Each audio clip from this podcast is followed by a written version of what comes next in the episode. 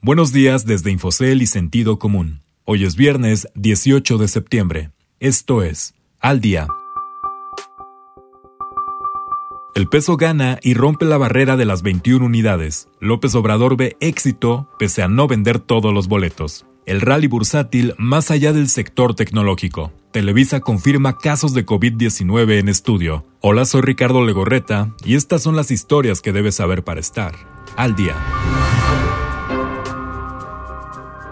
La Fed da aire al peso. Con ayuda totalmente externa, no hay quien pare al peso, el cual perfila su sexta semana de avance, lo que sería su mejor rally desde finales de 2018, con una ganancia de 4.84% en lo que va de septiembre. Claro que este comportamiento favorable para una de las monedas emergentes de mayor transacción en el mundo obedece más a factores externos, ya que al interior la recuperación sigue sin mostrar señales de despegue y los pronósticos económicos continúan siendo decepcionantes. El avance del peso obedeció al anuncio de la Reserva Federal estadounidense de mantener una postura acomodaticia con tasas de interés cercanos a cero, al menos hasta 2023, para permitir que la economía recobre fuerza, pues todavía se espera una recuperación lenta y prolongada. Con ello, el mercado mexicano de bonos puede seguir siendo atractivo en comparación a sus pares emergentes o incluso desarrollados, por lo que no extrañe un aumento en los flujos de inversión en renta fija, que ya en agosto comenzaron a aumentar tras salidas durante cinco meses seguidos.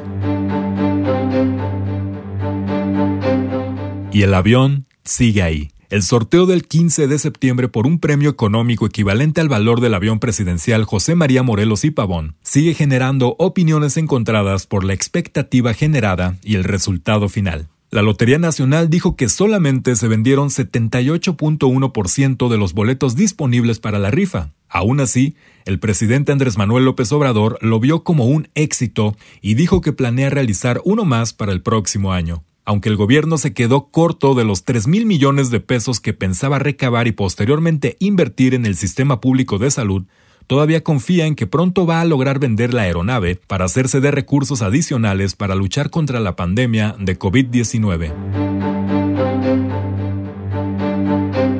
Rotan sectores. Septiembre ha marcado un parteaguas para los mercados accionarios, pues ahora las posiciones de los inversionistas ya no solo se concretan en el sector de la tecnología, el cual había llevado al Nasdaq a vestir máximos históricos. En lo que va del mes, el Standard Poor's 500 Materials Sector Index, integrado por empresas de productos químicos, materiales de construcción, metales y minería, papel y productos forestales, ha ganado 5.9%. En cambio, durante el mismo lapso, el Standard Poor's 500 Information Technology Sector Index, donde están los fabricantes y vendedores de hardware, software, semiconductores y equipos informáticos ha caído 8.1%. No obstante, los analistas han destacado que más allá de dicho cambio en las carteras de los inversionistas y del natural ajuste que hubo en los índices accionarios a principios de mes, tras los mismos alcanzados, el rally de las bolsas sigue siendo apoyado por distorsiones en el mercado provocadas por medidas monetarias ultra acomodaticias y estímulos fiscales aunque la postura ultralaxa de los bancos centrales también podría ser presagio de una persistente debilidad económica mundial, algo que si bien ha ignorado el mercado, a la larga haría más injustificable las altas valuaciones de las acciones.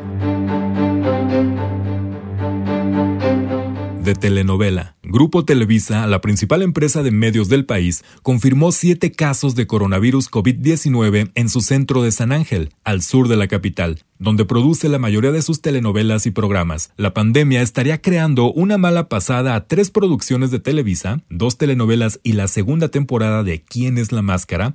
A pesar de que la empresa ha reforzado las medidas de seguridad en sus grabaciones, superando la seguridad al glamour. La empresa activó un protocolo de seguimiento de potenciales casos con la aplicación de 85 pruebas de personas que estuvieron en contacto con los enfermos.